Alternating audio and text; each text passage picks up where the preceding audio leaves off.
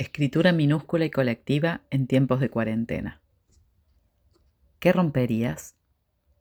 Los juicios, los prejuicios, las jerarquías, las predicciones sobre el futuro, la paranoia y el dedo acusador, las cacerolas que sonidizan ansias de un país para pocos, los escapes sueltos de las motos, los elásticos ajustados, la desmemoria, mis enojos, nuestros egoísmos, el desamparo, la desconfianza, la ignorancia activa, los alambrados, las tapias, los muros, las fronteras, la propiedad privada que priva las playas más lindas de los ríos del monte.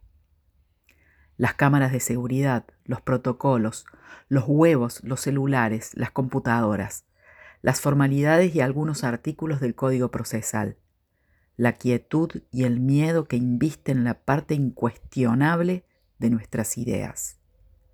Los secretos. Muchos juguetes de mis hijos. Este inmenso circo de ciencia ficción. La obediencia sin sentido.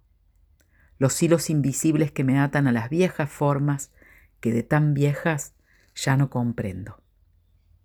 La estatua de la libertad. El miedo que me nubla los ojos, mucho más a menudo de lo que quisiera. El patriarcado. Rompería las reglas, siempre.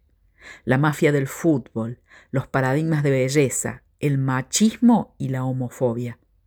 Esa concepción de arte tan instaurada que no diferencia lo que es artístico de espectáculo.